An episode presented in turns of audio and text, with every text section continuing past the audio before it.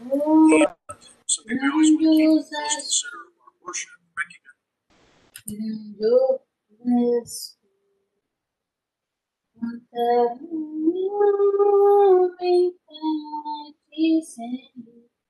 Oh, you, and the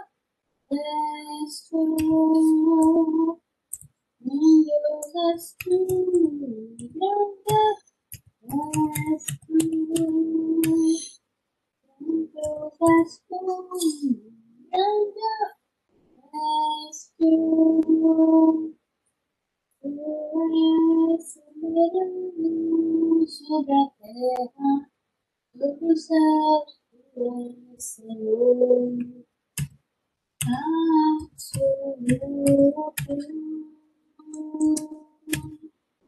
Absoluto.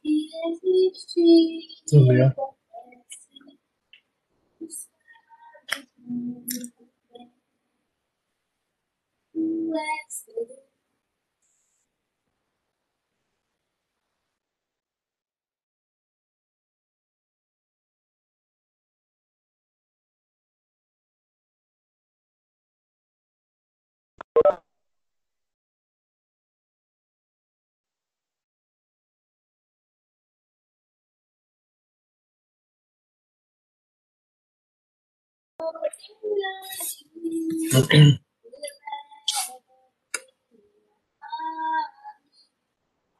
Bom dia, presbítero Eus.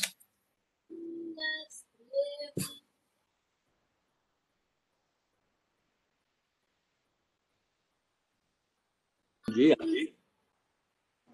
Demorou para entrar hoje. Eu estava esperando a, outra sala terminar. E depende. Bom dia, Gabi. A gente tem que Bom dia. a gente tem que esperar a sala, acho que é das crianças terminar para poder começar a nossa. Aí eu tava batendo na porta para entrar. Só pode ter duas salas. Hã? Uhum. Bom dia, Daniel. Bom dia! Bom dia. Como estão as pessoas maravilhosas aqui? Eu estou muito bem. Nossa! Tô rasgando aqui meu espanhol que cabe num selinho. Já estou aprendendo Ó, também. bi- muy, muy bien, muy bi- bien, muy bien. Ah, legal. Então, eu estava explicando rapidinho porque demoramos para começar, pelo ter que esperar uma classe encerrar, no caso a classe, eu acho que é a classe das crianças. Então, eu também estava aguardando para poder iniciar a sala. Então, vamos orar, pedindo a bênção de Deus. É, vamos tratar hoje de Atos capítulo 2, o Espírito Santo e o Pentecoste. Vamos ter duas orações novamente, para que Deus nos ilumine, ah, rogar ao Espírito de Deus que ilumine o nosso entendimento, para que nós entendamos a revelação de Deus na Escritura e possamos ver Cristo na Escritura. Então, vou convidar o Daniel que ore, também vou convidar a Gabi que ore, pedindo a e direcionamento de Deus para as nossas vidas. Oremos. Rei amado, obrigado, Deus, por mais um dia. Obrigado, Senhor, pela oportunidade de estarmos aprendendo mais sobre a tua palavra, Pai. Que o Senhor esteja usando o reverendo Jeff para que nós possamos estar aprendendo e guardando a tua palavra, Pai. Eu agradeço por essa oportunidade, em nome do Senhor Jesus. Amém. Amém. Paizinho querido, muito obrigado, Pai, por estarmos reunidos, Senhor, aqui nessa manhã, juntos, Pai, para aprender mais da Tua palavra. E muito obrigado, Senhor, porque nós temos acesso, Senhor, à Bíblia, acesso ao conhecimento da verdade, Pai. Nós venhamos abrir os nossos corações nessa manhã e que essa palavra venha ser guardada no nosso coração, Pai. Em nome de Jesus é que eu te peço que o Senhor venha falar conosco, Pai. Em nome de Jesus, amém. Amém, amém, amém. Então, vamos que vamos, o Espírito Santo e o Pentecoste. Queridos, eu quero, assim, provavelmente a gente vai tratar de alguns assuntos que envolvem que envolverão o movimento pentecostal ou as igrejas pentecostais, podemos assim dizer, mas em nenhum momento, nosso momento, em nenhum, ah, nosso interesse aqui não é, é zombar ou até mesmo ironizar, mas é esclarecer, apesar de que tem alguns pontos e momentos que são bem assim engraçados, né? E a gente vai é, analisar com toda, com toda, com todo respeito e tentar chegar a um denominador comum segundo a escritura, tá bom? Então, por favor, é, entenda esse esse lado para a gente ter um conhecimento, um aprofundamento melhor. E por favor, perguntas, faça, por favor. Se não fizer, eu vou embora. Vou continuando aqui. Eu, eu, eu pressuponho que vocês estão entendendo. Então vamos lá. É, essas informações que eu passei agora para vocês, primeiro de tudo, você, nós precisamos entender que Atos 2 é, se apresenta como o cumprimento da promessa divina. O derramamento do Espírito Santo ele foi profetizado em diversas partes da Escritura Sagrada do Antigo Testamento. Nós lemos semana passada no livro do profeta Ezequiel que Deus derramaria seu Espírito e converteria os filhos, mudaria o coração de pedra para um coração de carne e colocaria sobre eles o Espírito Santo. Então há várias referências no livro do profeta Ezequiel, no livro do profeta Isaías e também no livro do profeta Joel, onde nós identificamos o cumprimento dessa promessa. Em Atos capítulo 2, quando o Espírito Santo desce, o apóstolo Pedro é o que prega. E quando ele prega, ele anuncia o que significava aquela ação. Porque quando o Espírito Santo desceu, eles começaram a falar em novo, em outros idiomas, e as pessoas até ironizando, dizendo que eles estavam bêbados, embriagados. Pedro se se apresenta como o líder do grupo e prof, é, prega, profetiza, podemos assim dizer, a mensagem e explica o, o significado daquela ação. Por isso, nós vamos ler em Atos, capítulo 2, do versículo 16 ao 21. Quem achou, por favor, leia. Atos, capítulo 2, versículo 16 ao 21. Mas o que, mais o que mas o que ocorre é o que foi dito por intermédio do profeta Joel. E acontecerá nos últimos dias, diz o Senhor, que derramarei do meu espírito sobre toda a carne. Vossos filhos e vossas filhas profetizarão, vossos jovens terão visões e sonharão vossos vossos velhos. Até sobre os meus servos e sobre as minhas servas derramarei do meu espírito naqueles dias, e profetizarão. Mostrarei prodígios em cima no céu e sinais embaixo na terra: sangue, fogo e vapor de fumaça. O sol se converterá em trevas e a lua em sangue, antes que venha o grande e glorioso dia do Senhor. E acontecerá que tudo aquele que, me, que invocar o nome do Senhor será salvo. Amém. Então, pessoal, o versículo 16 que o Daniel leu, é, Pedro ele apresenta o cumprimento ali da, da promessa do, do derramamento do Espírito Santo. No versículo de número 20 que o Daniel leu, a parte final do verso fala uh, o grande e glorioso dia do Senhor. O dia do Senhor não é o mesmo dia do Senhor que hoje é domingo, nós chamamos o dia do Senhor. É, mas nós entendemos esse contexto como aquele dia que é o dia da, do julgamento, o dia da prestação de contas.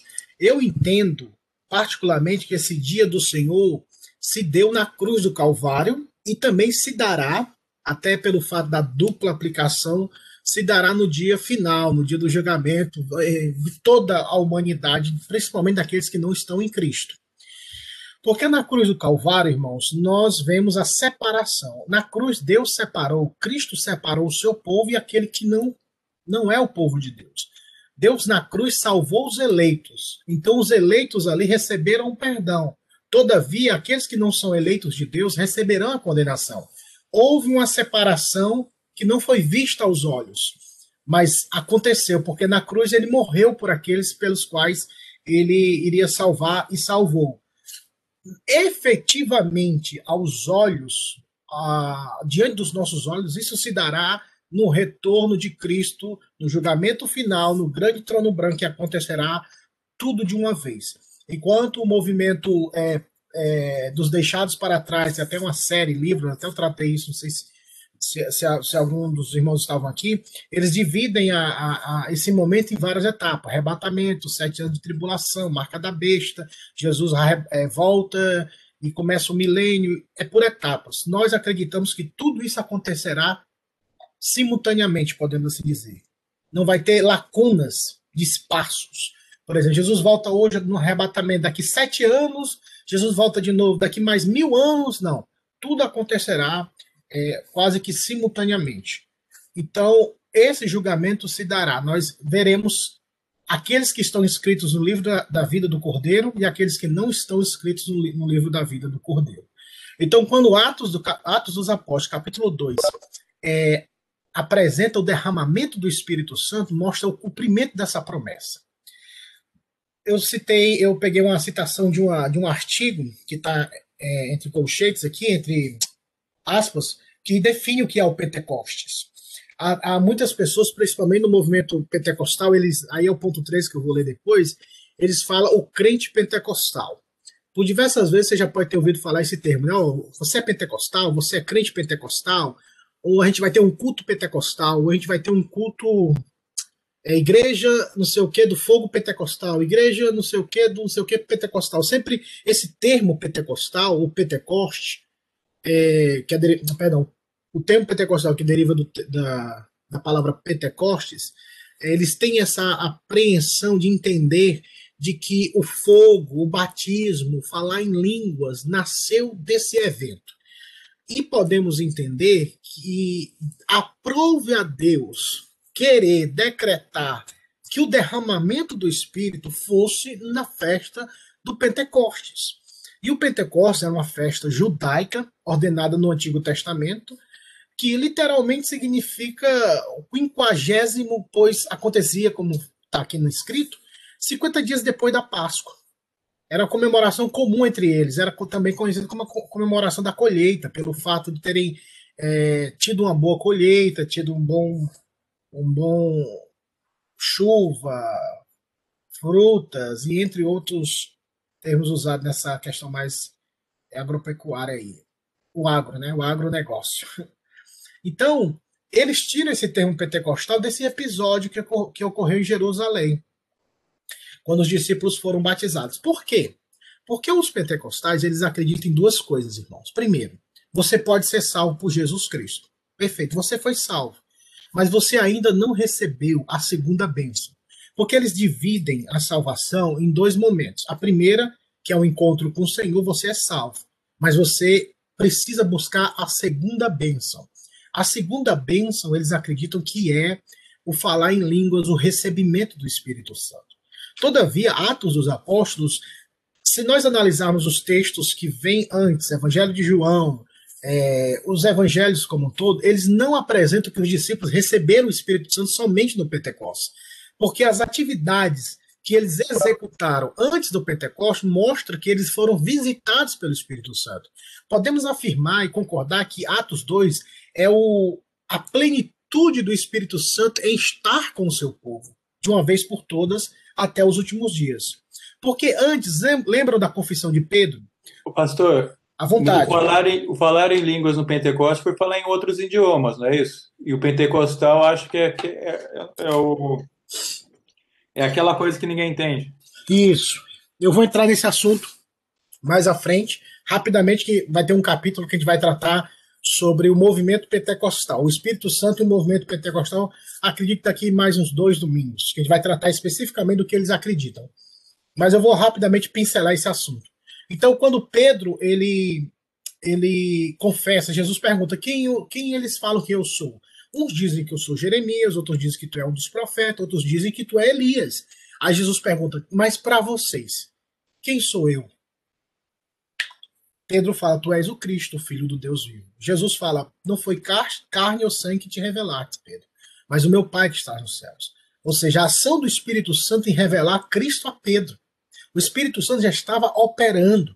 Lembram-se quando o Senhor Jesus enviou os discípulos, os 70 discípulos, lá em Lucas e também tem Mateus capítulo 10, para que eles pregassem o evangelho, expulsassem demônios, e eles voltam tão alegres, falando: Senhor, os demônios se submetem ao teu nome, quando a gente expulsa a hora, as coisas acontecem, Senhor.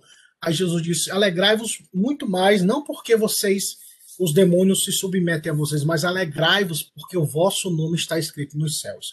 Então, essas atividades e outras mostram a ação do Espírito Santo na vida dos discípulos. Os discípulos já tinham recebido o Espírito Santo. porque eles confessavam Cristo como Senhor. Ninguém confessa Cristo como Senhor. Ninguém acredita em Cristo como Senhor. Ninguém se inclina a Cristo se o próprio Espírito de Deus não o chamar, irmãos.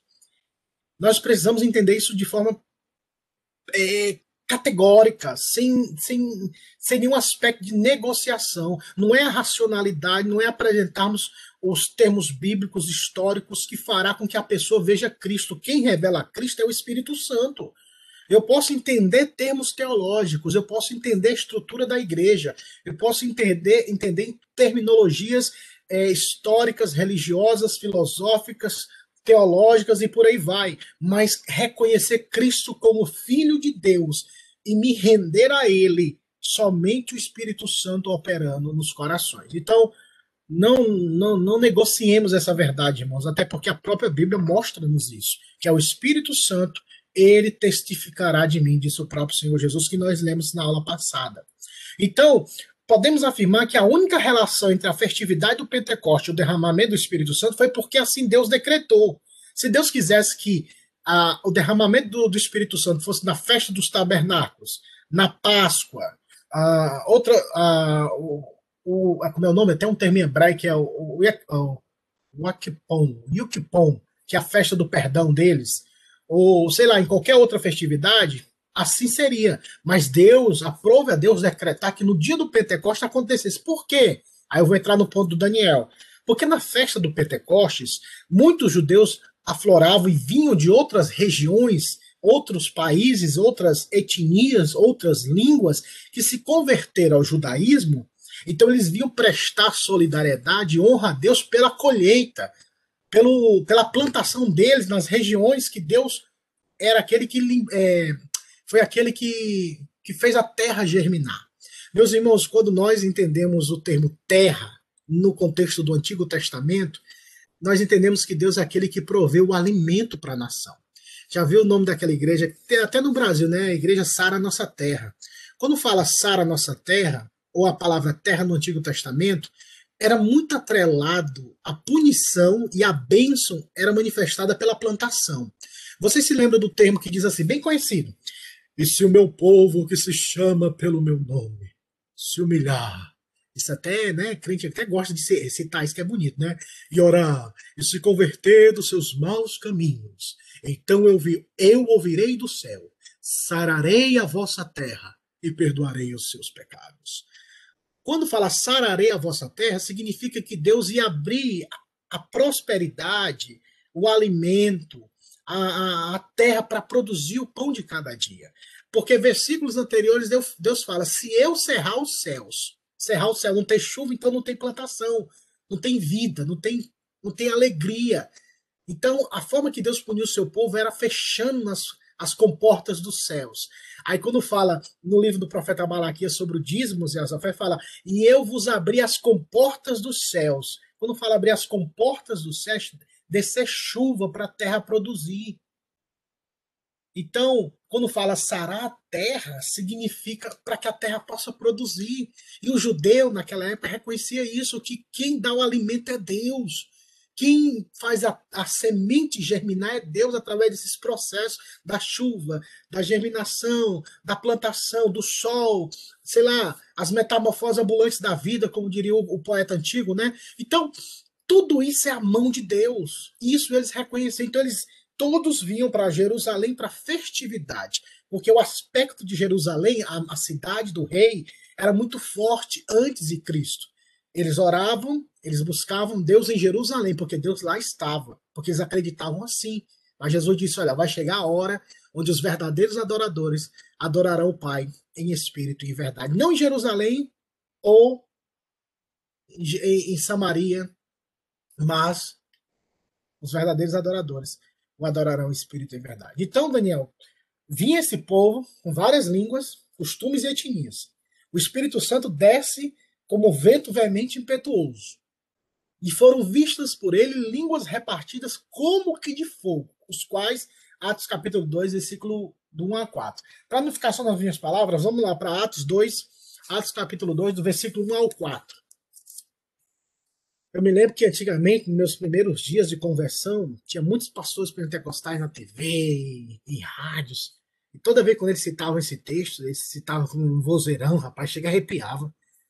E no dia de Pentecostes estavam todos reunidos.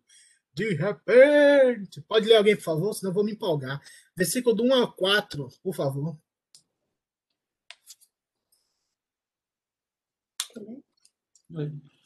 Você já viu. Capítulo 2, do 1 a 4. Ao cumprir-se o dia de Pentecostes, estavam todos reunidos no mesmo lugar. De repente, veio do céu um som, como de um vento impetuoso, e encheu toda a casa onde estavam assentados. E apareceram distribuídas entre eles línguas como de fogo, e pousou uma sobre cada um deles. Todos ficaram cheios do Espírito Santo e passaram a falar em outras línguas, segundo o Espírito lhes concedia que falassem. Vamos por partes. Primeiro, o vento não era um vento, era como um vento. Você percebe essa, essa, essa, essa, esse termo em português que é mais assim, né? Não é exatidão, mas é como. Tipo, nossa, ela cozinha como fosse um, sei lá, vencesse um Masterchef. Não é, você não é Masterchef, mas você cozinhou como um Masterchef, né? Acho que vocês entendem isso, né? Masterchef, lembra disso, né? E apareceram línguas distribuídas como que de fogo, algo que consome, algo que vai ao encontro, destrói o que é impuro e purifica o que é o que é puro. Meus irmãos, o mesmo fogo, aí é uma analogia bem simplória para entendermos. O mesmo fogo que de, é, não dissolve, mas o mesmo fogo que, que derrete o ouro puro para formar um, para ter uma, uma, um novo formato, é o mesmo fogo que que destrói a palha seca que não serve para nada. Então, o fogo, ele tem tanto o aspecto da destruição, da punição, como também o aspecto da purificação para aqueles que são vasos de honra. O vaso de barro, o vaso de barro, para que ele seja modelado, ele fica debaixo de uma temperatura altíssima. Depois que ele está mole, que ele está apto para que o oleiro possa modelá-lo, aí sim ele se torna um formato diferente. Então, o Espírito Santo desceu sobre eles e eles passaram a falar em outras línguas. A palavra grega, nesse contexto, é uma palavra de línguas faladas, línguas inteligíveis, línguas existentes. Até porque, quando você chega em Atos, capítulo, versículo 5, olha só o termo que apresenta lá, versículo 5 de Atos 2. Ora, estavam habitando em Jerusalém judeus, homens piedosos, vindo de todas as nações debaixo do céu. Era quase uma conferência missionária, né, irmãos? Só que a diferença aqui é que o povo ia, a gente só tem as bandeiras, mas lá estava o povo de, de todas as nacionalidades verdadeiramente. Quando se, é, quando se fez, versículo 6, quando se fez ouvir aquela voz, afluía a multidão para que se, é, para que se possuiu de perplexidade, porquanto cada um os ouvia falar na sua própria língua. E na versão corrigida, se não me falha a memória, fala na língua materna. Ou mais à frente ele. Ah, tá, no versículo 8. Olha só o que o versículo 8 fala. E como. Ah, versículo 7, perdão, vamos por partes. Não vou pular, não. Versículo 7. E estavam, pois, atônitos. Eu gosto, eu gosto tanto dessas expressões. Versículo 6 falam que eles estavam perplexos. Versículo 7 falam que eles estavam atônitos. E se admiravam, dizendo: Vede? A gente às vezes lê tão rápido que não percebe essa, essa força. Tipo, você tá vendo um negócio desse? Tipo, o que, que é isso? Tipo, se fosse aqui no, no contexto, eu acho que eles iam falar, né? What? Então, não sou porventura galileus, irmãos, aqui é um preconceito, viu? Eles falam, ó, esse povinho aqui é galileu, ou seja, ó, tudo aí imigrante, viu? Ó, nível baixo, South América, viu? Seria mais ou menos isso, viu, pessoal? O povo aí do, latino, esse povo latino aí, né? É ruim, né? Quando o povo trata a gente assim, né? Tipo, ah, não, não, meu Deus, Deus tenha misericórdia. Mas é um povo baixo, é um povo pobre, eles não sabem idioma, eles não foram para para approach, eles não foram para as casas de inglês para aprender idiomas, eles são pobres, eles são galileus, galileus vocês são pescadores, eles não foram para a escola de inglês, eles não estão na universidade, eles são pessoas assim, irmão, irmão, isso aqui é carregado de preconceito porque eles são galileus e eles estão falando. E como os ouvimos falar, cada um em nossa própria língua materna. Então, o falar em línguas tinha uma precisão tão grande, Daniel, você fez essa pergunta, que eles ficaram admirados, por quê? Porque eles estão falando a nossa língua. Não é uma língua estática, tipo, rapaz, que negócio é esse? Tá, tá balbuciando, plaque ploque, pluque play, mas eu não tô entendendo nada. Mas eles definiram eles estão falando em nossa língua materna. Aí o versículo 9, para arrepiar tudo, ele começa a elencar todas as regiões, ou a maioria das regiões que estavam lá, dizendo: olha, esses são medos, elamitas e os naturais da Mesopotâmia, Judéia, Capadócia, Ponto, Ásia, da Frígia, da Panfilha, do Egito e das regiões da Líbia, das emediações de Cirene e romanos aqui, que aqui residem, tanto judeus como prosélitos, cretenses e arábios é, abre parênteses aqui, eu até pensava que cretenses era, que era um modo de falar crentes, só, mas não tem nada a ver, não. É lá, da ilha de Creta, viu, irmãos? Depois a gente vai aprendendo essas coisas e passa até vergonha depois. Como os ouvimos falar em nossas próprias línguas? Olha o tema da mensagem, irmãos. Como nós podemos ouvir eles falar em nossas próprias línguas as grandezas de Deus. Tem um livro do Dr. J. Parker, que hoje ele está com o Senhor, que é um livreto muito gostoso. Se você puder ler, acho que tem artigo também as grandezas de Deus. Fantástico. Mas olha só, ele fala as grandezas de Deus. Porém, teve outros que zombaram. O evangelho, para alguns, né, é motivo de zombação. Para outros, é motivo de perplexidade, ficarem atônicos. Então, as línguas, meus irmãos, eu falo isso com todo. Eu tive essa semana até uma experiência muito gostosa, conversando com um pastor amigo meu, que também vem do, do.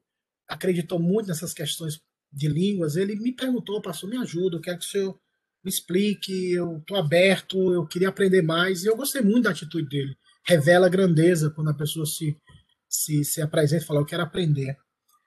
E as línguas aqui faladas não são essas línguas que nós ouvimos hoje, as línguas bíblicas, tanto no livro de Atos, como em 1 Coríntios 14, que fala do, das línguas, são línguas inteligíveis, são línguas existentes não são línguas estáticas. Novamente, eu falo isso com todo respeito, temor aos nossos irmãos pentecostais, porque muitas vezes eles aprendem, é muito mais assim, passou a informação e eles acreditam, então eles vão repetindo, não porque eles analisaram o texto. Se você analisar o texto é, próximo de alguns irmãos que ainda não têm essa maturidade, eles podem é, achar que você está blasfemando contra o Espírito de Deus, eles podem achar que você não acredita, que você é ímpio.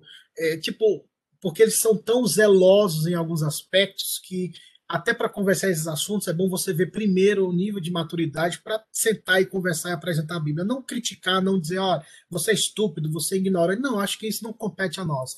A gente tem que ter paciência com alguns irmãos, porque nem sempre todos vão entender o que nós sabemos, é, que aquilo que Deus nos mostrou. Então, muita paciência quando falar com os irmãos pentecostais sobre esses assuntos, e sem teor de, de, de humilhação ou, ou ou soberba, né? Achar que a gente é muito arrogante ou sabe muita coisa. Então, as línguas faladas no contexto do Novo Testamento são línguas inteligíveis. Hoje o que acontece muitas vezes é uma repetição, um extravagar, um extravaso, podemos assim dizer, das experiências religiosas, mas segundo a Bíblia, respondendo a pergunta do Daniel, são línguas existentes.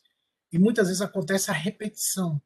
Eu me lembro uma situação que eu presenciei de uma irmã dizendo: "Vamos orar para certa pessoa ser batizada com o Espírito Santo. Então você se ajoelha e eles colocam a mão sobre a sua cabeça e eles pedem para você repetir várias vezes: glória, glória, glória, glória, glória, glória, glória, glória, glória. Inevitavelmente, se você falar glória, glória, glória, glória, glória, glória, você vai engolindo ou você vai enrolando a língua.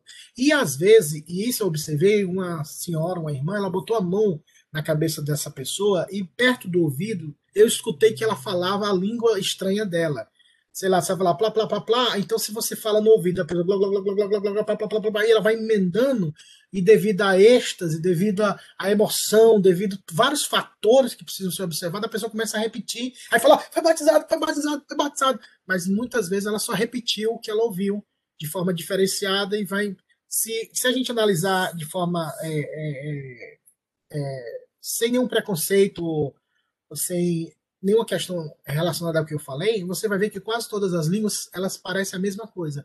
Elas sempre têm duas vogais no máximo, é, duas vogais, é, duas vogais, tipo plá, plicou, plique, plá, plá, tipo, elas não têm a, uma continuidade, elas têm uma repetição. Então, é, vou parar por aqui sobre esse assunto, que a gente vai tratar isso lá, o, o Pentecoste, o Espírito Santo e o movimento pentecostal, para a gente entender um pouco as raízes, como isso aconteceu, como isso teve o seu desdobramento.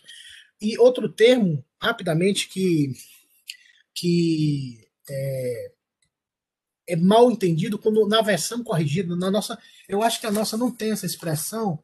Me permita rapidamente ver aqui em 1 Coríntios 14 é, sobre o falar em línguas, quando eles usam o termo língua estranha. Não, acho que na, na nossa atualizada não tem. Mas, se não me falha a memória, na versão corrigida, eles têm um termo línguas estranhas. E a palavra estranha na versão corrigida está em itálico. E toda palavra que está em itálico na versão do português, ela não está nos manuscritos mais próximos, mas ela foi colocada ali para dar um entendimento maior, que são línguas estranhas. Vem cá. Se eu falasse com vocês agora em mandarim, e vocês não soubessem mandarim. Essa língua seria uma língua conhecida ou uma língua estranha? Claro que seria uma língua estranha, porque você não conhece. Então, o termo estranha, dentro desse do meu ponto de vista, seria algo que não lhe é conhecido, não lhe é revelado. Então, quando nós aprendemos inglês, que é a língua que a gente sempre trabalha, luta e está aprendendo aos poucos, no começo é tudo estranho, mas depois você vai, o ouvido vai abrindo, você vai percebendo. Então, o que era estranho não é mais, agora é conhecido. Então, é, o termo estranho tem aquela questão de não conhecimento. Então, aí eles pegaram esse termo e falaram assim: a língua dos anjos, a língua estranha, a língua dos mistérios, a língua de Deus. Tipo, então começa a criar vários ensinamentos baseando-se, talvez, em um erro de, de. um pequeno erro de tradução, ou porque se acostumou a repetir as mesmas definições, as mesmas colocações. Então, é, são questões de esclarecimento e paciência nesse processo. Então, repetindo e finalizando esse ponto, as línguas ali faladas são línguas inteligíveis, línguas existentes, línguas até que em Atos capítulo 2 testemunha dizendo nós ouvimos falar em nossa própria língua. E o poder estava na, naqueles que receberam o Espírito Santo, que no caso foram os discípulos. Porque a Bíblia fala que os, eles falavam conforme o Espírito Santo lhes concedia. Não era aquela coisa sair igual um louco, mas era como o Espírito lhes concedia que falassem. Não é o poder deles ouvirem. Ah, eles entenderam, eles falaram, aí os quem defende a visão mais pentecostal, eles falam assim, eles estavam falando línguas estranhas, os ouvintes é que tiveram o poder de entender a interpretação do papapá. Não, o texto não fala isso. O texto fala que eles falavam conforme o Espírito Santo concedia, porque o Espírito Santo foi derramado nos discípulos que estavam esperando a promessa do Pai. E eles que ouviram disseram: Nós ouvimos. Eles disseram: Nós, ou o Espírito Santo, o evangelista Lucas não falou, e o Espírito Santo deu entendimento para que eles entendessem o que os discípulos falavam. Não, ele não fica muito subjetivo, muito obscuro aceitar essa, essa forma de interpretação, até porque o verso de número 4 do capítulo 2 fala que conforme o Espírito Santo lhes concedia. So far, so good? Tudo bem aí? Uma pergunta sobre esse ponto? Pedi a minha secretária aqui um copo de água, minha querida, por favor, obrigado. É, é, então tá. Novamente, o termo Pentecoste, a história do movimento pentecostal, nós vamos estudar mais à frente. E aí a gente vai se estender um pouco, que eu vou querer trabalhar um aspecto mais histórico, para a gente entender como as coisas chegaram onde chegaram, né? Às vezes, para olhar para frente, a gente tem que olhar um pouquinho para trás e entender as coisas. É, o que aconteceu em Atos 2, para muitos teólogos, último ponto, faz parte do cumprimento daquilo que eles chamam, eu errei ali, chama, era, chamam de eventos históricos da redenção. Pastor, é uma coisa que nunca vai se repetir, né? Assim, assim, Daniel, muito boa sua colocação, porque quando se trata de eventos históricos da redenção, eu não coloquei aqui, mas qual, qual, quais foram os eventos históricos da redenção é, que nós encontramos nos evangelhos? Primeiro, o nascimento virginal de Cristo. Isso nunca vai acontecer de novo. De uma vez por todas, ele nasceu para cumprir o propósito redentivo do Senhor. Segundo, a morte histórica de Cristo na cruz. A morte não vai se repetir. Quem já leu Hebreus verá que o autor aos Hebreus ele quer enaltecer o sacrifício de Cristo acima de qualquer ponto da lei do Antigo Testamento e dizer, olha, na lei, é todo ano é necessário repetir o mesmo sacrifício e o sacerdote entrar, sumo sacerdote entrar no Santo dos Santos e oferecer anualmente sangue de bodes e por aí vai. Mas falar isso aí não tem, não tem sentido, porque Cristo se ofereceu de uma única vez por todas. E agora o derramamento do Espírito Santo significa esse aspecto histórico da redenção. E o último ponto do histórico, do aspecto histórico da redenção que se cumprirá é o retorno de Cristo. O nascimento virginal, a morte de Cristo, o derramamento do Espírito, todos se cumpriram. Agora, o último que falta se cumprir, que é historicamente falando no tempo e no espaço, é o retorno de Cristo. Que todos esses eventos é, aconteceram, como Daniel bem citou, de uma vez por todas. Não se repete esses eventos. Por isso, naquela música tão linda, eu acho bonito. Pela licença poética, tá bom? Mas aqui a gente pode arranjar briga por causa disso, né? Mas pela licença poética, eu acho muito bonito aquele hino que fala. É, é, espírito, Espírito, que desce como fogo, vem como em Pentecoste e enche-nos de novo. Não sei se vocês já ouviram essa música. Então, é, é linda a questão de você se humilhar e dizer, Deus, vem, vem ao meu encontro. Mas se você for pegar uns teólogos bem, bem salgados, aí tem que te arrepia do meio, do meio da cabeça à planta do pé. Mas Já assim, eu, muito, eu... by the way. Hã? Já cantei muito, by the way. então, assim, pela licença poética, é algo assim que você, ainda mais no momento de quebrantamento, tipo, e, e, tipo, e, aquela parte que ele fala, eu adorarei ao Deus da minha vida que me compreendeu sem nenhuma explicação. Tipo, é uma, uma forma de quebrantamento. É, mas teologicamente falando, é, tem alguns pontos errôneos. E, mas assim, temos que entender algum contexto e explicar. Né? Eu acho que sempre tem a questão de ensinar.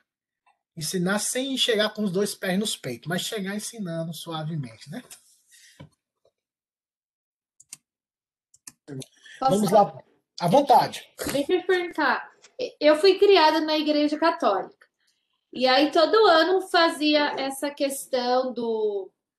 Eles celebram, né? O nascimento, a morte, isso, toda vez. Isso é só simbólico? Assim, que eles, eles faziam isso de forma simbólica? Como é que. Porque Então, o povo ficava triste, chorava, ia pro enterro. Era uma coisa muito real. fala, mas você fala no, no, no, no- no nascimento e morte de Cristo? Uhum. Ah, tá. Sim, no caso aí, é, é a estrutura da Igreja Católica é mais diferente pelo fato de que até o aspecto da salvação, do entendimento de salvação que eles têm é diferenciado. Eles acreditam muito na questão da, da, da, da- como é que chama? É, que a- eu fiz primeira comunhão, quando fui fazer a crisma eu parei, me, me achei pecador demais e parei na crisma. Aí, é, são etapas da salvação, e tudo isso tem um contexto é, infelizmente, de ignorância. Então, para nós, nós celebramos a morte de Cristo. Nós celebramos porque ele morreu em nosso lugar. E a nossa celebração não para só na morte. Ela, celebramos a morte porque sabemos que ele venceu a morte depois. Então, quando o, o- na maioria alguns católicos eles, eles ficam com pena, tipo, pô, Jesus devia ter sofrido tanto, ah, meu Deus, tanto sofrimento, tanta dor, e às vezes não entendem que tudo isso fazia parte do plano de Deus. Quando eu era menino, irmãos, eu assisti o filme The- uh, Back to the Future, like a, tipo o De Volta para o Futuro, lembra? Do George McFly e tal. Ah, Nossa, que filme massa, cara. Eu queria que fizesse de novo um remake dele, ia ser muito legal. É, Aí eu pensei assim, rapaz, se eu tivesse uma máquina dessa, eu ia voltar no tempo de Jesus. Eu ia trazer Jesus pra cá pra ajudar a gente, porque o negócio tá feio. Eu, na época era menino, o negócio tava feio, imagina hoje, né? Só que na minha ignorância eu falava assim que eu queria livrar ele da morte para ele salvar a gente da nossa geração. Só que eu tava agindo carnalmente, com a mentalidade de Satanás, como Jesus falou com Pedro, que só pensa nas coisas desse mundo e não nas coisas de Deus. Então, às vezes, a, a mentalidade da- dos nossos é, colegas, amigos católicos, eles, eles ainda têm essa limitação do entendimento. Até porque o Espírito Santo precisa revelar a eles o caminho de Cristo, e infelizmente eles entendem muito aquilo que é falado pela igreja, pelo padre, e, e raramente eles abrem a Bíblia. Eu mesmo, quando eu era católico, eu- a Bíblia era um enfeite em casa praticamente, e não abria a Bíblia para ler. É algo assim que até é meio que contraditório. Então a gente tem que orar para que eles entendam a mensagem do Evangelho, para que eles se tornem nossos irmãos em Cristo, para que nós possamos assim conhecer o eterno Salvador da nossa vida. E a propósito, né, o movimento católico tem um movimento agora pentecostal lá dentro que chama movimento carismático Shalom, tipo, tem outros termos, né, mas existe um movimento carismático que eles falam língua. A diferença lá, não sei se vocês sabem, no lugar de falar glória, glória, glória, glória, eles repetem Maria, Maria, Maria, Maria, Maria, Maria, e enrola a língua do mesmo jeito e, e, e começa esse movimento de, de, línguas estranhas, um movimento mais que pentecostal. Isso existe também lá no meio deles. Pastor, é, não precisa responder agora, porque eu sei que isso vai ser um tópico longo e vai atrapalhar, mas é, de repente na aula de Penteco, é, sobre o movimento pentecostal, uma pergunta que eu tenho é assim, eu vim de uma igreja pentecostal, nasci na igreja pentecostal, meu pai é pastor na igreja pentecostal. Então, assim, tem realmente essa questão de ser batizado com o Espírito Santo e tal, é, e tem até um certo, certo não, um grande julgamento dentro da igreja para quem não é batizado com o Espírito Santo. E a gente aprende que isso, né, não é bíblico e tal, mas, tipo, como que fica a questão da salvação nesse sentido? Tipo, isso é algo que interfere a salvação, tipo, por eles estarem fazendo e interpretando errado a Bíblia? Ou existe, é, até veio um termo ontem, ontem em uma conversa minha com o Marcelo, porque eu cresci na igreja ouvindo essa frase de que Deus não leva em conta o tempo da ignorância. E o Marcelo falou: é, a gente pode conversar sobre isso depois, que a gente tinha visita em casa, né? Marcelo, a gente pode conversar sobre isso depois, mas não acho que isso existe, não. Acho que isso aí é porque a gente ouviu na nossa igreja lá quando a gente.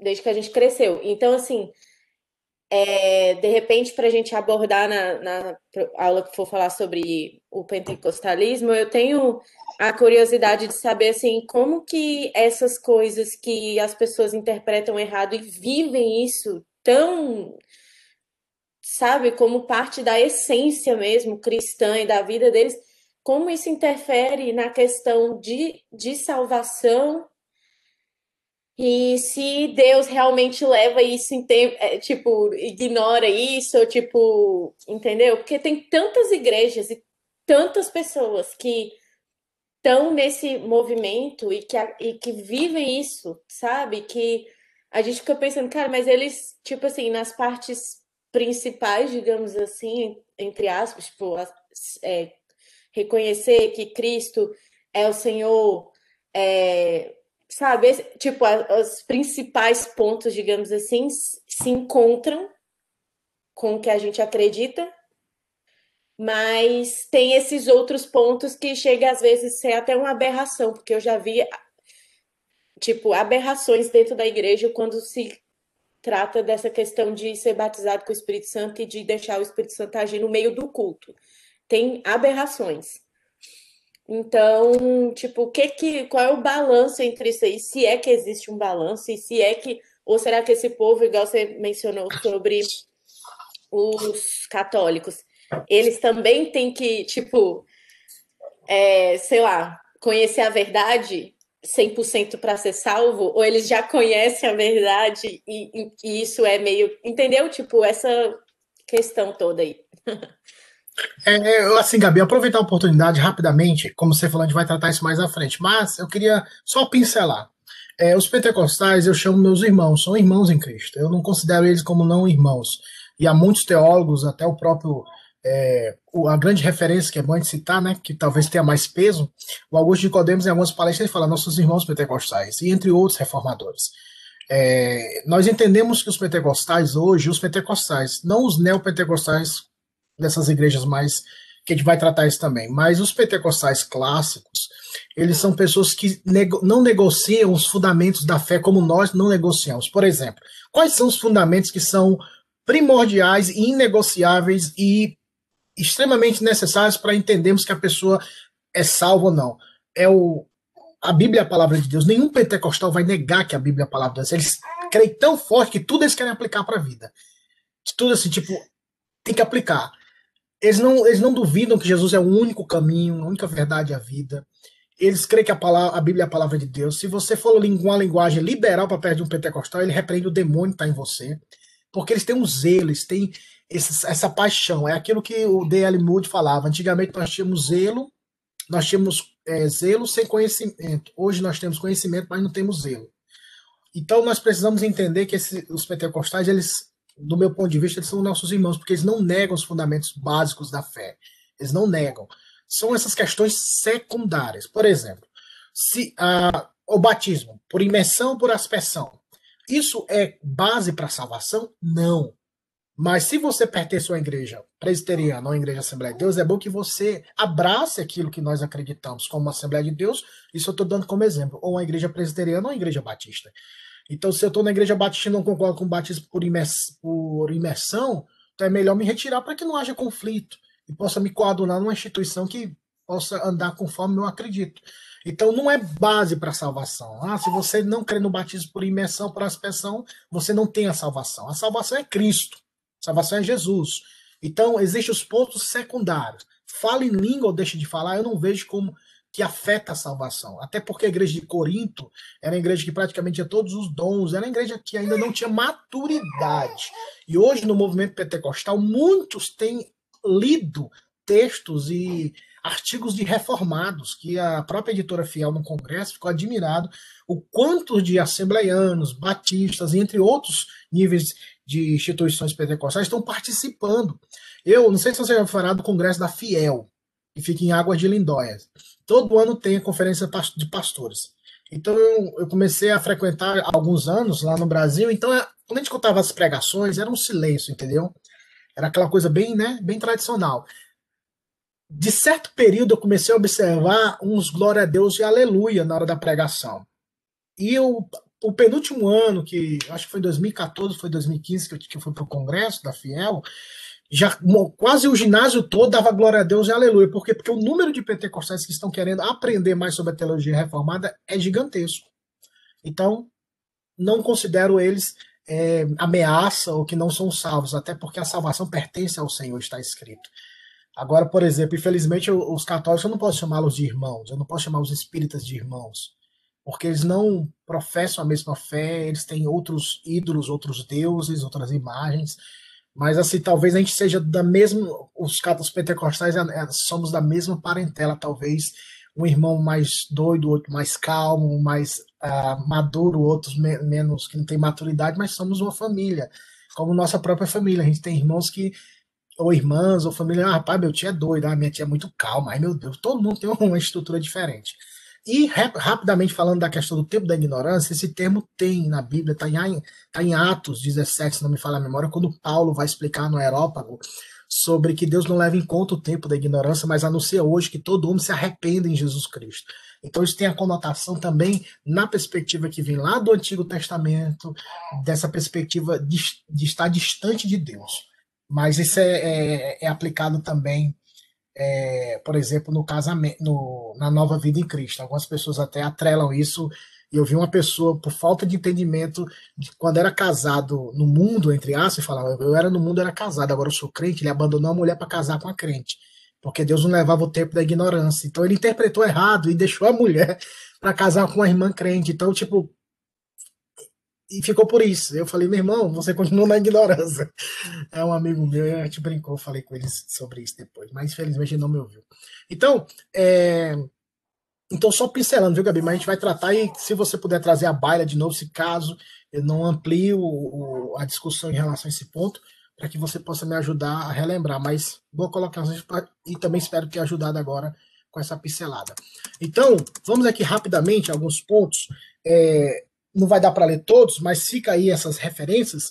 Em Atos capítulo 1, versículo 5, eu vou ler algumas para poder dar uma, uma acelerada.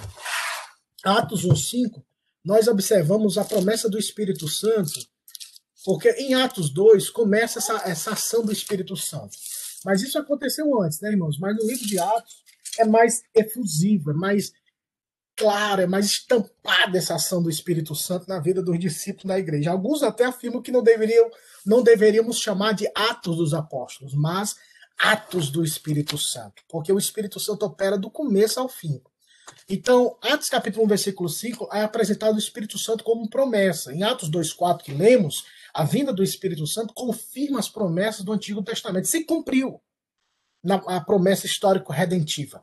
Ou seja, essa história da redenção, Deus está cumprindo seus, é, os seus, as suas promessas efetivamente na história. Atos 2,14, o Espírito Santo na pregação apostólica. Irmão, isso aqui é importantíssimo. Se você já leu os 28 capítulos de Atos, de Atos dos Apóstolos, se você já teve a oportunidade de ler todo o livro, você vai observar que depois que o Espírito Santo de Deus desceu sobre os discípulos, você vê vários momentos eles pregando. E a igreja crescia na palavra.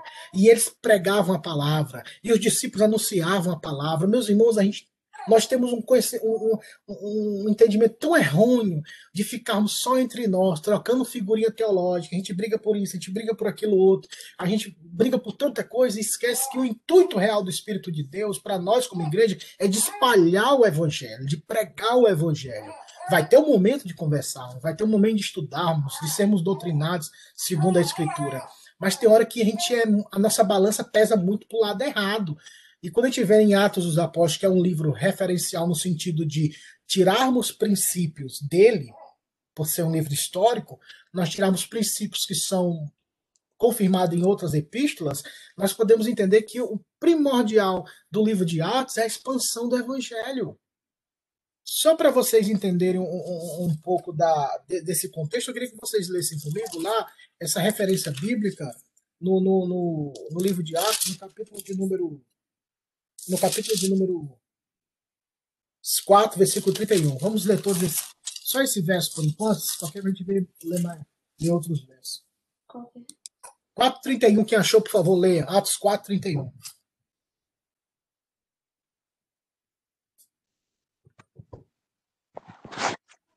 Tendo eles orado, tremeu o lugar onde estavam reunidos. Todos ficaram cheios, cheios do Espírito Santo e com intrepidez anunciava a palavra de Deus. Esse, para mim, pessoalmente, é o resumo do livro de Atos, no sentido de depois do derramamento. O Espírito Santo de Deus desce, eles começam a pregar. Irmãos, quando o Espírito Santo de Deus desceu em Pentecostes 2, eles falaram em línguas, mas depois Pedro se colocou em pé e pregou a palavra, irmãos. E quase 3 mil almas se converteram, irmãos. Quase 3 mil almas se converteram. O pastor Hernandes Dias Lopes fala um negócio bem interessante. Eu gosto muito dos trocadilhos que ele faz. Ele fala assim: é, antigamente, uma pregação convertia 3 mil pessoas. Hoje a gente prega 3 mil vezes e não converte um. Porque muitas vezes, irmãos, nós faltamos esse, esse ter a consciência que o Espírito de Deus está conosco, que eu falei semana passada. Nós confiamos muito na capacidade intelectual, confiamos muito, e eu não quero ser, não quero fazer apologia e ignorância. Nós precisamos estudar, nós precisamos ter formação, nós precisamos é, ter essa capacitação, mas nunca jamais deixemos de acreditar que tudo vem do Espírito de Deus, que a pregar, orar, louvar, viver a vida cristã é um milagre, irmãos. Eu estou falando para vocês sobre o Evangelho de Cristo, é um milagre que está acontecendo aqui agora. E vocês ouvindo e vocês prestando atenção, é um milagre, irmãos. Isso é um milagre do próprio Deus. Então, a pregação do evangelho, ela está intimamente atrelada a esse, essa presença, porque o próprio Espírito de Deus, como o Senhor Jesus disse lá em João 14, 16, os capítulos 14, 16 e o capítulo 15, que o Espírito Santo iria testemunhar dele, que o Espírito Santo convenceria o homem do pecado, da justiça e do juízo, que o Espírito Santo vos guiaria, que o Espírito Santo vos guiaria, que o Espírito Santo vos faria lembrar das palavras que eu vos tenho dito. Isso tem a conotação de escrever o Novo Testamento, mas também na hora da pregação do Evangelho. Porque o fato de lembrar, o fato de compartilhar, o fato de te chacoalhar espiritualmente falando, fazer com que você abra a boca e pregue o Evangelho, é ação do Espírito de Deus. Novamente, irmãos, Atos capítulo 6, versículo 3, rapidamente esse verso, por favor. 6, 3.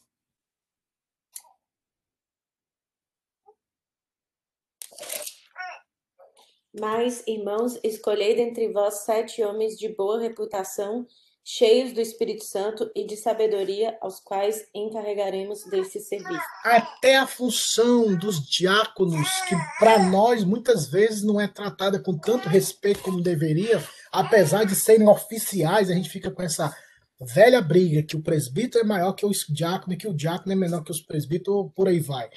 Claro que nós entendemos que são funções diferentes, mas são oficiais. Como igreja presbiteriana, nós, nós só reconhecemos dois ofícios, irmãos, o presbiterato e o diaconato.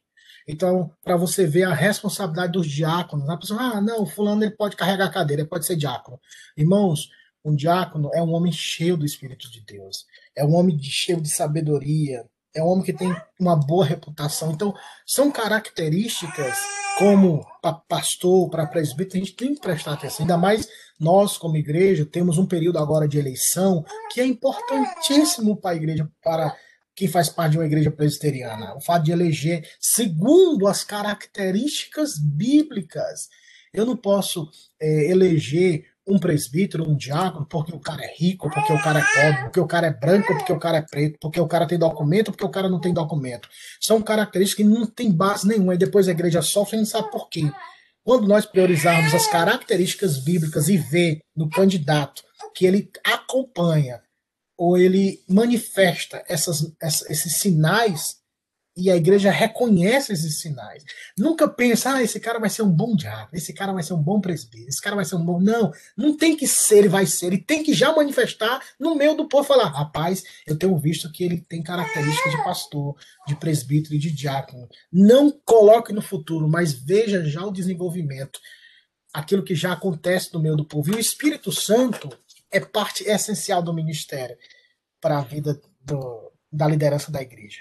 Em Atos 7,55, o Espírito Santo está com os eleitos até o fim. Quando Estevão estava sendo apedrejado, irmãos, a pedra estava rolando para um lado e para o outro, na cabeça, no corpo, e ele, a Bíblia fala, cheio, estando cheio do Espírito Santo, ele viu os céus abertos. Atos 8,17, o Espírito Santo foi derramado sobre os samaritanos. Hoje não vai dar para tratar sobre isso, mas eu quero na próxima, no próximo domingo falar sobre essa perspectiva do derramamento do Espírito Santo na vida dos samaritanos e dos gentios e qual a reação dos apóstolos. Porque os apóstolos ainda tinham uma perspectiva muito judaica. Então eles até ficavam é, é, é inapropriado eu entrar na casa de samaritano ou de gentio. Isso a gente vai ver na casa de Cornélio. Atos 9, 17, o Espírito enchendo e mudando a vida de Paulo. Paulo foi cheio do Espírito Santo. Em Atos 10, do 44 ao 45, na casa de Cornélio. E Atos 13, são só referências que tratam da pessoa do Espírito de Deus. Em Atos 13, no, na, na reunião da igreja, a Bíblia fala que eles jejuando, disse o Espírito. Até hoje ninguém sabe como é que isso aconteceu. Se eles ouviram a voz do Espírito, se o Espírito usou uma pessoa, não, não, não, não tem nada assim clarificado para entendermos assim o Espírito falou. Mas o importante é, ele falou para separar Paulo e Barnabé para a obra. Então ele está intimamente atrelado à obra de Deus. Irmãos, Atos dos Apóstolos é o livro do Atos do Espírito Santo, onde ele opera, fala.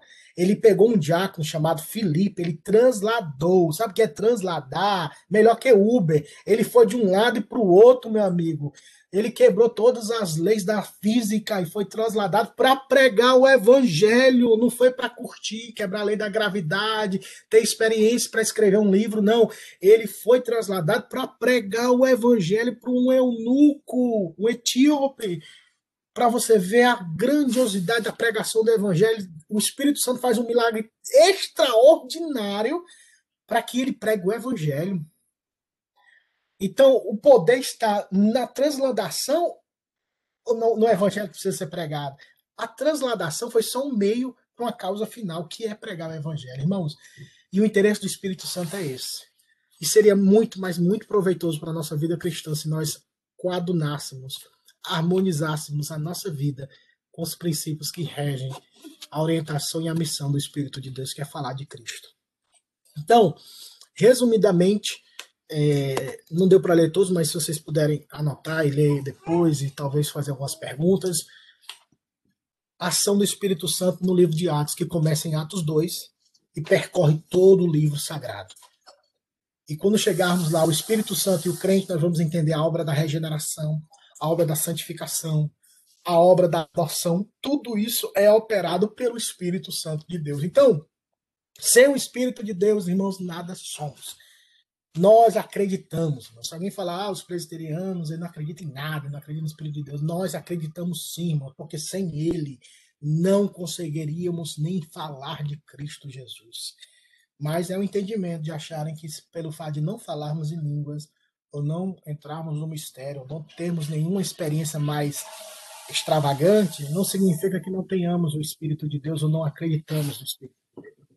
Então, sem ele nada somos. Alguma pergunta sobre esse tópico para que semana que vem a gente entre na, no Espírito de Deus, Espírito Santo na história da igreja?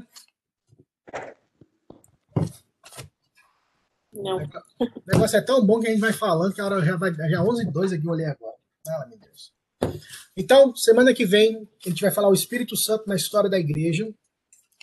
E vai ser rápido esse ponto, até porque não dá para você, não dá para entrar em cada ponto. Tudo que eu tenho falado aqui, irmãos, é de forma resumida, mas para incentivá-los a estudarem, a lerem sobre esse assunto, para que Deus possa nos conduzir nessa convicção. Tá bom? Então vamos orar agradecendo ao bondoso Deus. Hoje, como é do conhecimento, nós temos a eleição pastoral. Irmãos, orem por isso. Que seja um momento de adoração ao Senhor. Seja um momento onde você vá em oração. É muito importante. Eu, como pastor e como presbiteriano, irmãos, isso é tão importante. Eu aprendi isso com os pastores antigos, o quão é importante a eleição de presbítero, diácono e a eleição pastoral. Isso define, entre aspas, isso humanamente falando, o futuro da igreja. Então, por favor, estejam em oração. Ah, eu voltei pro. Não, ore pelos outros que vão votar e orem pela. Como é o nome? Pela, pelo resultado, para que Deus confirme a vontade dele no meio do povo. Não só por hoje, mas também no mês de março, segundo a nossa agenda, haverá também eleição para oficiais da igreja. Tá bom? Então vamos orar agradecendo a Deus, pedindo a bênção do Senhor. Vou convidar a Valzinha. Valzinha tá aí, Valzinha? A gente deve estar tomando café. Vai. Aproveitar. Então vamos lá, Eudes. Ore por nós, agradecendo ao bondoso Deus e pedindo a bênção do Senhor para esse domingo. Hoje não teremos nenhuma, uh, como é o nome? É, transmissão, mas que tenhamos o nosso momento com Deus. Hoje é dia do Senhor e crescemos mais. Presbítero Eudes estará orando por nós, agradecendo ao Senhor. Obrigado, Senhor, por esse tempo, por estudarmos a tua palavra. Obrigado pelo teu Espírito que habita em nós, no nosso coração que nos ilumina, ó Deus, uh, para compreendermos a palavra que Ele mesmo inspirou àqueles que a escreveram.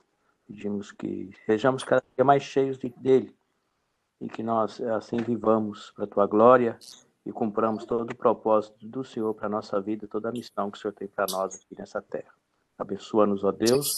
Abençoa hoje, ó Deus, o momento de eleição pastoral. Pedimos é mais uma vez a tua bênção, a tua direção, que o Senhor abençoe cada um que está voltando ali, ó Deus, que o façam, é, segundo a tua palavra e dirigidos por esse Espírito sobre o qual estamos estudando nessa manhã. Em nome de Jesus, amém. Amém. Deus em Cristo vos abençoe. Tenha um ótimo domingo. Hoje é dia do Senhor, feira da alma. Se alimente de Cristo. Tchau, tchau. Tenha um bom domingo. Tchau, gente.